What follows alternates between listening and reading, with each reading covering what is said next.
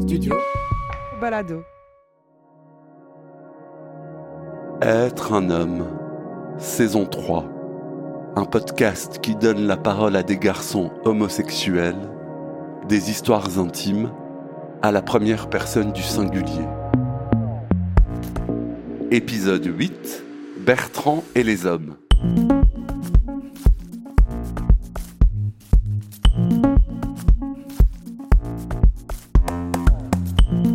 Bertrand exprime ses émotions et sa sensibilité. Son père lui a appris le mot amour et il ne flanche jamais sur ce sujet. Pour Bertrand, les hommes n'avaient pas de couleur jusqu'à ce qu'ils vivent des expériences avec des garçons qui lui ressemblent. Alors, comment avoir une renaissance? Bertrand a 35 ans, il habite à Paris et il se définit comme homosexuel. C'est un homme noir, grand, costaud et joufflu. Il a les yeux rieurs en amande, il porte une barbe, il a une bouche charnue et le nez épaté. Ses cheveux sont courts et noirs et il a des petites oreilles. Être un homme, Michel-Ange Vinti. Alors mes amis m'appellent Bertrand. Ensuite, j'ai quelques amis euh, intimes qui, dont, enfin, à force de blagues, en fait, ont eu l'habitude de m'appeler le négro sensible. Parce que je suis un, grand mec noir qui, euh, pour beaucoup de personnes au quotidien, enfin on va dire dans l'imaginaire de beaucoup de personnes, ça peut véhiculer en fait un mec costaud euh, qui euh, qui n'a pas d'émotions, ou du moins qui les exprime pas et qui ne véhicule pas de sensibilité. Et ce qui n'est pas mon cas parce que du coup je suis un, un mec qui, qui sourit beaucoup, qui pleure, qui, qui peut être susceptible et qui est très sensible en fait et qui n'hésite pas en fait à exprimer euh, ce qu'il ressent et, et c'est un gros trait de ma personnalité. Donc du coup pour la plupart de mes amis, euh, ils trouvent que l'appellation correspond à ma personnalité. Est-ce que euh, dans ta famille, ton père notamment, est-ce qu'il t'a transmis cette sensibilité? Je dirais que oui parce que j'ai eu la chance d'avoir eu un père qui était, on va dire, c'était pas le, tonton quoi. Pour mes, pour mes, on va dire mes homologues africains, c'était pas, euh, bah c'était pas le, daron africain qui n'exprime pas ses émotions ou qui, avec qui on peut pas forcément rigoler ou avec qui euh, certains sujets peuvent être tabous. Je pense que j'ai eu de la chance d'avoir un père qui très tôt m'a appris que, un, on peut être gaucher, parce que je suis gaucher, deux, qu'on peut aimer danser, trois, qu'on peut aimer mettre du rose en étant un garçon, et que trois, euh, quand on est triste, c'est bien de pleurer. Donc euh, moi j'ai toujours eu à grandir dans ces dans, dans ces éléments-là, avec ces, ces éléments-là. Dans la vie que j'ai eue avec lui, c'était quelqu'un qui adorait l'amour, qui adorait l'exprimer en chanson, par message, par lettre. Je recevais des lettres de mon père qui m'écrivait et qui me disait qu'il m'aimait. Il adorait dire à sa mère, à ma mère qu'il aimait, et même à sa mère qu'il aimait. Donc le mot amour était vraiment un, Ouais, c'était un mot qui était très important et puissant pour lui. Et c'est quelque chose avec lequel j'ai vraiment grandi et qu'aujourd'hui je cultive. C'est formidable. Oui, c'est formidable. On va dire que, ouais, c'est le cas. Que ce soit mon frère qui lui est hétérosexuel et père de famille, euh, ces deux, c'est un sujet qui, sur lequel on n'a pas de doute, on flanche pas et on sait que l'amour est important. Mon frère, je l'appelle, même si on a des désaccords, on s'aime quoi. Et je sais que quand j'ai eu à dire à mon père que j'étais homosexuel, bon, ça a été un choc, comme pour beaucoup euh, de parents. Euh, bon, j'ai eu droit au, au fait d'être banni pendant une semaine. Je vais dire qu'émotionnellement, c'était dur. C'était vraiment dur. Pour une personne qui est de famille africaine, pour certains de ma famille, ça a été compliqué. Mais l'échange que j'ai eu avec mon père aussi n'a pas duré, n'a pas été aussi douloureux que, que, que ça a pu être avec je veux dire ma mère. Et euh, au bout d'une semaine, j'ai eu mon père qui, parce que moi, moi je l'avais bloqué de WhatsApp parce que je voulais pas me retrouver avec euh, des prières et des, euh, et des, et des messages euh, qui, qui m'acculaient ou qui me culpabilisaient sur le fait que voilà, j'ai grandi dans la foi catholique, que c'est pas normal, je comprends pas, je comprends pas. Du coup, je l'ai bloqué. Et au bout d'une semaine, il m'a appelé. Il m'a dit Bertrand, je comprends pas pourquoi tu me bloques. Je lui dis bah parce que on est en désaccord et je veux pas être en conflit avec toi parce que tu me comprends pas et je veux pas faire l'effort de refaire ton éducation sur ma sexualité. Prends le temps qu'il faut, mais je veux pas me je veux pas être à me justifier tous les jours vis-à-vis de toi. Il me dit ça je l'entends, mais sache que je ne l'accepte pas. En revanche, je suis ton père, je t'aime et euh, c'est pas agréable pour moi de me coucher énervé.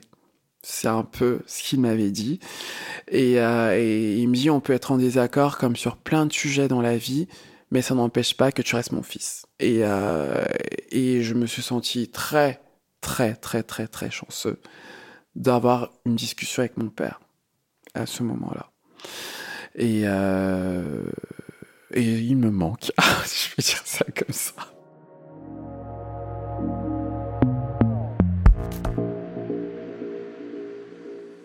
Alors moi j'ai vécu au Brésil, du coup c'est le pays où j'ai eu ma renaissance, on va dire ça comme ça.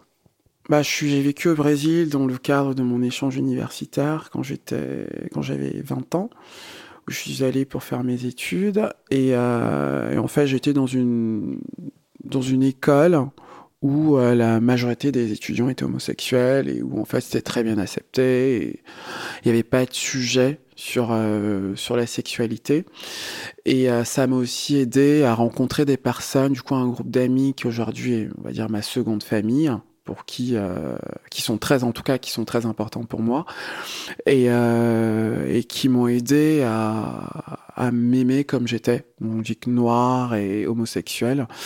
Et du coup à entretenir en fait le fait de rencontrer des personnes de manière naturelle, donc pas forcément par des applications, en sortant, en communiquant de manière saine. Et donc du coup, le fait d'avoir eu ce rapport d'acceptation et d'être vu et, d'être apprécié sans avoir à faire un effort, on va dire, superficiel, est quelque chose en fait qui m'a que je chéris beaucoup et du coup qui m'a beaucoup marqué, que je n'ai pas retrouvé en revenant à Paris suite à suite à mon mon échange universitaire.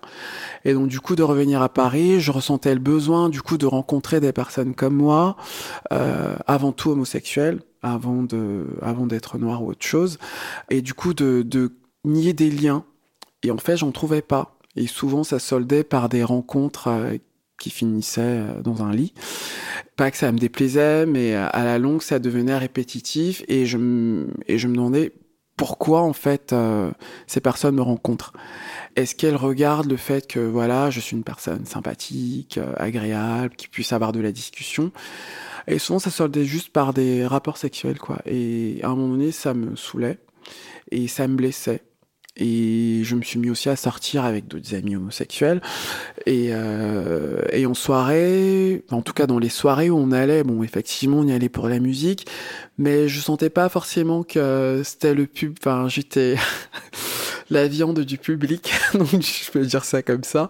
Et donc du coup, je me sentais pas. Et, et c'est très, euh, ça peut être hyper perturbant quand on a 20 ans, quand on se sent plutôt beau et bien dans ses baskets et dans un environnement où on n'est pas perçu pour tous les éléments qu'on dégage. Au début, ça me perturbait pas. Comme je te disais, déjà, je revenais du Brésil, donc euh, j'étais avide de rencontres euh, de personnes comme moi avec qui je pourrais échanger, avec qui je pourrais voir si j'ai des sons d'intérêt, pour avoir des activités euh, communes dans la ville ou autre. Et, euh, et aussi, euh, sans doute, rencontrer un garçon avec qui, euh, on va dire, avoir une histoire d'amour. Enfin. Et je me suis rendu compte que non, c'était pas du tout souvent ça. C'était plus des, des plans, on va dire ça. Du sexe. Oui, des, oui, du, enfin, oui, des, ouais, des plans. Avant d'être du sexe, c'était des plans. Parce que du coup, c'est des rencontres qu'on planifie et qui n'ont pas forcément de lendemain. Donc euh, ça peut être des personnes avec qui on voit des verres et on les voit pas après parce qu'on on ressent d'eux qu'on n'a pas d'attirance et du coup c'est blessant aussi vraiment. Et t'avais d'autres cas où euh, je sentais que je les attirais énormément et je me suis rendu compte au bout de quelques années que voilà le fait d'être noir euh, créait enfin c'est pas que ça créait mais il y avait une typologie de personnes qui aimait beaucoup les personnes noires. Pas que ce soit un reproche, mais du coup, euh, qui, euh, qui les collectionnait un peu comme ça. Et en échangeant avec d'autres euh, d'autres personnes qui sont des amis aujourd'hui, par le biais de la vie, on se rendait compte qu'on qu'on pouvait avoir couché dans la même semaine avec le même gars, quoi. Et donc du coup, à la longue, ça devient un peu, d'une part, lassant. Ensuite, ça crée de l'inquiétude.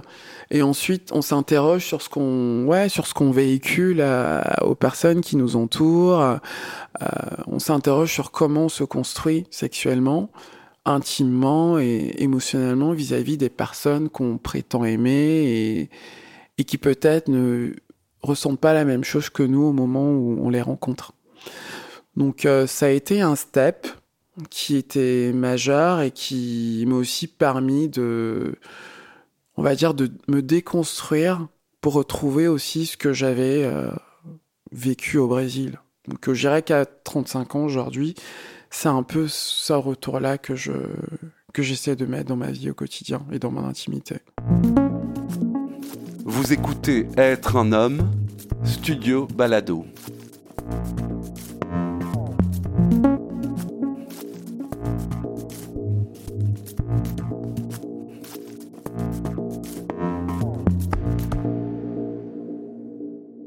Je pense qu'aujourd'hui, j'ai euh, déjà les hommes, c'est les problèmes.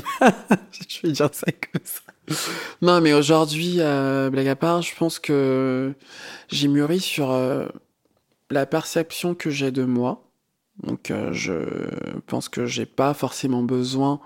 Enfin, j'ai plus ce besoin d'être vu parce que je pense que les personnes dont je voulais le regard, je l'ai aujourd'hui et, euh, et, ça me, et ça me va. En revanche, vis-à-vis de, de, mes rencontres, euh, c'est vrai que la période de Covid a été un peu un, un, en tout cas pour moi, ça a été un peu un, un breaking point parce que je me suis rendu compte que bon, j'étais un peu lassé de, de, tout le temps faire des rencontres euh, qui n'avaient pas de queue, qui enfin du moins qui n'avaient pas de tête. Et du coup, euh, et, du coup, j'avais j'avais l'impression, je sais pas si ça arrive à beaucoup de garçons, j'estime que oui, d'arriver à 30 ans ou 35 aujourd'hui et euh, de me dire, j'ai plus envie en fait de, de courir après des, des garçons qui qui ne sauront pas m'estimer ou qui n'auront pas euh, un regard bienveillant vis-à-vis -vis de moi, vis-à-vis -vis de ce que je peux apporter et euh, aussi fatigué de tout le temps être regardé comme un comme un mec à baiser ou un mec qui va qui va enfin qui va baiser. Enfin et euh, un objet sexuel. voilà. Un objet sexuel. Tu as ressenti ça? J'ai ressenti ça. Et ouais j'ai vraiment senti une lassitude de ça. Euh, j'ai rien contre les rencontres que j'ai pu faire avec du coup des, des hommes blancs parce que je suis en France et euh, bah, en fait, c'est un peu ce qui se présente à moi dans mon quotidien, dans une ville où voilà, la majorité des hommes qui nous entourent euh, sont blancs. Et ça, et ça m'a rappelé en fait le fait que j'avais presque pas eu de rapport, enfin, on va dire de rencontre avec des hommes noirs. Pas que je n'aime pas les hommes noirs, mais j'ai pas eu d'occasion de d'avoir un suivi ou une relation avec euh, un oui, un mec comme moi, je vais dire ça comme ça. Il y a plein de garçons noirs qui me plaisent et souvent le, l'information ou le ou, ou ce qu'ils m'ont véhiculé, c'était que comme j'étais trop, on va dire, européanisé, des propos que des fois que j'ai reçus, que j'ai eu sur Grindr aussi, que je et que j'avais des amis blancs, c'est un facteur de refus pour eux. Et, euh, et j'étais là, bah pas du tout. Enfin, déjà un, on est en France, donc c'est très compliqué de ne pas de ne pas avoir de d'entourage qui soit blanc. Enfin, on travaille dans des, dans des entreprises tenues par des personnes blanches. Et à moins de vivre en autarcie, enfin, je sais pas. Et comme j'ai eu l'occasion de, de grandir dans une famille qui est ouverte, donc du coup, la question se posait pas. Ça m'avait un peu choqué. Et je me suis dit, ah, il faut peut-être que je creuse le sujet parce que si, euh, si j'ai un mec qui me dit ça, euh, c'est un peu problématique. Et ça a un peu euh, stimulé euh, mon envie de, de, de, pas de pas que je souhaite le vivre comme un challenge, hein, mais euh, j'ai senti aussi qu'à 30 ans, 31 ans, ces âges-là, j'avais envie d'être dans une dans un rapport avec quelqu'un qui pourrait être dans mon corps, qui pourrait être noir comme moi, qui pourrait probablement aimer les mêmes choses que moi, qui soit pas forcément auto-centré sur euh, le continent africain ou les Caraïbes, mais euh, qui ait une culture ouverte, mais qui soit noir. Enfin, ça, c'était un, c'était un enjeu, je peux dire ça comme ça. Donc, tu as rencontré un mec Oui. Du coup, j'ai fait la rencontre d'un jeune homme qui est euh, qui est d'origine, euh, enfin qui est noir, mais qui est caribéen. Et en fait, je me suis mis à réaliser, mais en fait, euh, le jeune homme, il est, il est beau. il, il, est très très beau. Enfin, c'est un très beau garçon. Je tiens à le repréciser. Et euh, et en plus de ça, euh, quand on s'est vu, je me suis rendu compte que la rencontre physique, en fait, était là. Donc il y avait un événement qui s'est produit en moi, qui un événement. Ouais, clairement c'était un événement parce que c'est pas habituel de de rencontrer quelqu'un de manière naturelle. En tout cas dans mon quotidien, de dire que je sors dans la rue et je tombe sur un garçon qui soit beau, qui et qui m'aborde et qui me propose un date avec qui euh, je, je, continue euh, la soirée. Et du coup, on s'est vu dans la semaine euh, et c'était encore un autre événement parce que au-delà de juste un corps, il avait beaucoup d'esprit, beaucoup d'échanges et en fait, je me sentais, en tout cas, mon instinct était apaisé dans cette rencontre. Et euh, on, a longuement échangé euh, et je retrouvais quelque chose qui me plaisait parce qu'il y avait il y avait pas mal d'éléments qui s'alignaient le fait qu'il soit ouais qu'il soit noir qu'il ait de la discussion qu'il ait de la culture qu'il ait qu'il soit ouvert d'esprit qu'il soit un, un noir d'aujourd'hui quoi si je peux dire ça comme ça en fait cette rencontre euh, si je peux le dire j'ai ça a réveillé, en tout cas j'ai eu envie de lui. Euh, sur plusieurs tableaux, j'ai euh, j'ai imaginé une relation amoureuse avec ce garçon parce que je me sentais bien avec ce qui me véhiculait euh, et tout ce que ça a généré. Malheureusement, ça n'a pas été le cas parce que j'ai pas de nouvelles, en vrai. Donc du coup, dans cette rencontre avec ce jeune homme, tout me semblait assez évident. On arrivait, enfin, on n'avait même pas besoin de trop échanger parce que, je sais pas, il me regardait, je comprenais. Euh, ça coulait de source, quoi. Enfin, tout était très smooth et, euh, et ça me mettait très, enfin, très à l'aise. Et euh, bah, ça m'a donné envie, du coup, de, de, de, creuser un peu plus et d'aller, euh, enfin, vers ça. Enfin, je, bah, parce qu'en fait, j'ai jamais eu de, de, de fixette mmh. sur l'homme noir. J'ai toujours eu une fixette sur l'homme, de manière générale.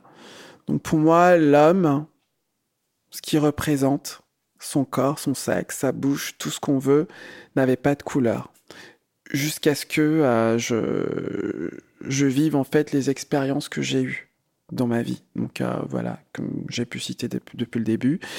Et, euh, et le fait d'avoir eu du coup ces, on va dire ces warnings de, de, de, du moins ce warning avec ce jeune homme noir que j'ai rencontré, qui m'a complètement, on va dire, euh, tétanisé parce qu'en gros, il me renvoyait une image qui n'était pas la mienne parce que pour moi, c'était un jeune homme qui me plaisait et qui, en gros, euh, m'a poussé à m'interroger. Enfin, pourquoi pourquoi j'ai jamais eu à, à sortir avec d'autres hommes noirs Et du coup, euh, je me dis tiens, je vais tenter. Donc euh, j'ai tenté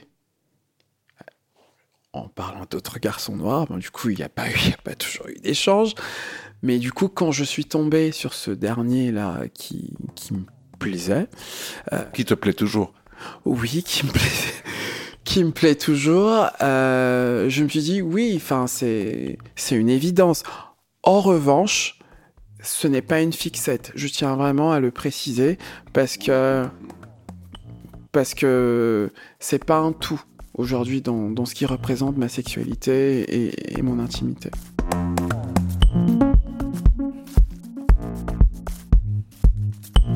Être un homme est un podcast documentaire de Michel-Ange Vinti produit par le studio Balado.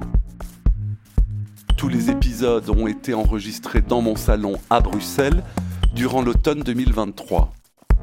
Équipe de production David Federman, Clément Berman, Géraldine Jonkers, Julien Barbier, Jérôme Casanova et Adrien Nazelli. Être un homme est un podcast indépendant et gratuit. Pour le soutenir, vous pouvez vous abonner sur votre plateforme d'écoute préférée, laisser un commentaire ou des étoiles, le partager sur les réseaux sociaux ou faire un don, même minime, via le lien buymeacoffee.com slash être un homme en un mot. Être un homme, c'est aussi une communauté WhatsApp contactez-moi sur Instagram pour plus d'infos. Merci infiniment pour votre écoute. À bientôt.